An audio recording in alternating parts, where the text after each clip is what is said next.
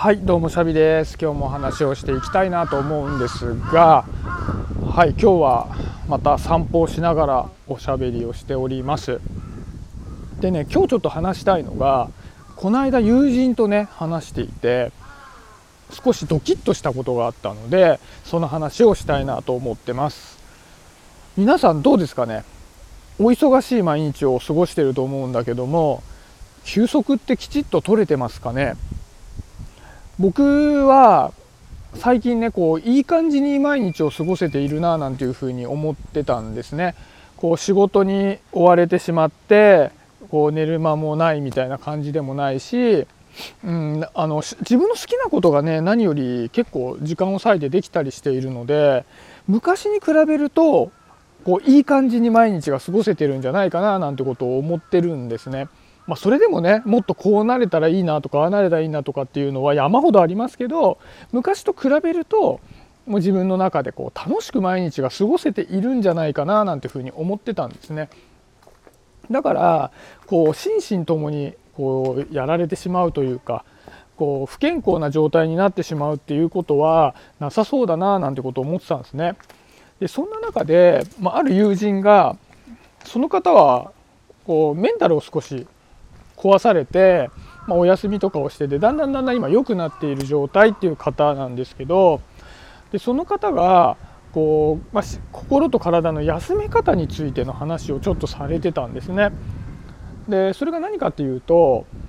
こう体の休め方心の休め方っていうのは3つ種類があるよとこれ有名な話なのかな？僕は初めて聞いたんだけども、まあ、あんまりね休むことに関して調べたことがなかったっていうのもあったのででちょっとその3つが何かっていうと1つがレストっていうらしくてでもう1つがリフレッシュ。もう1つがリラックス。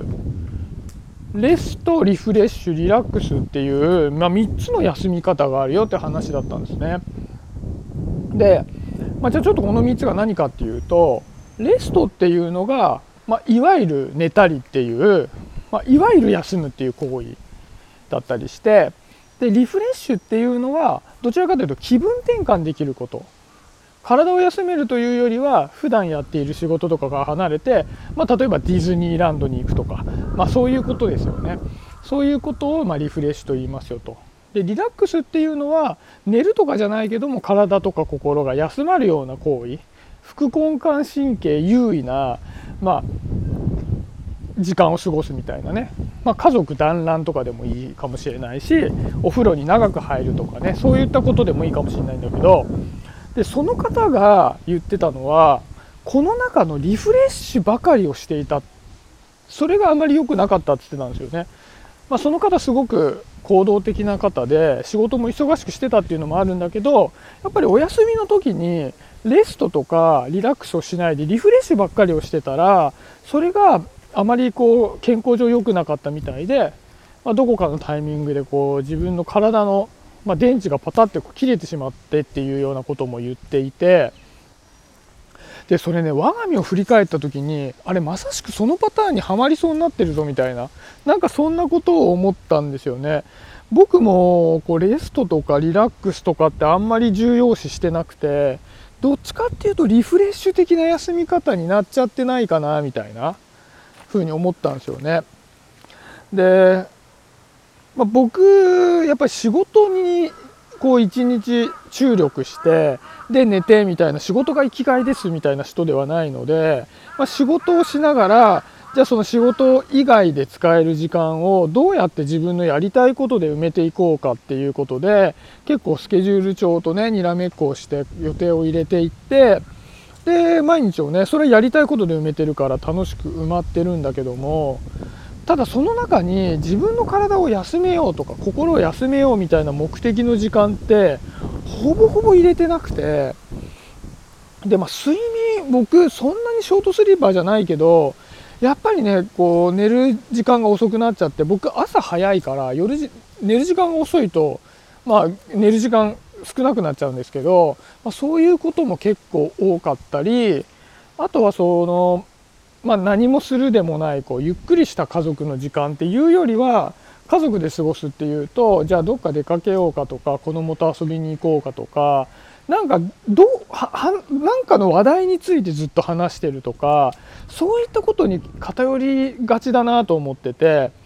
でそう考えてみるとその方が言っていたリフレッシュに偏りすぎているっていうことがまさしく自分のこう日々の生活の中にも当てはまってくるなって思ったんですよね。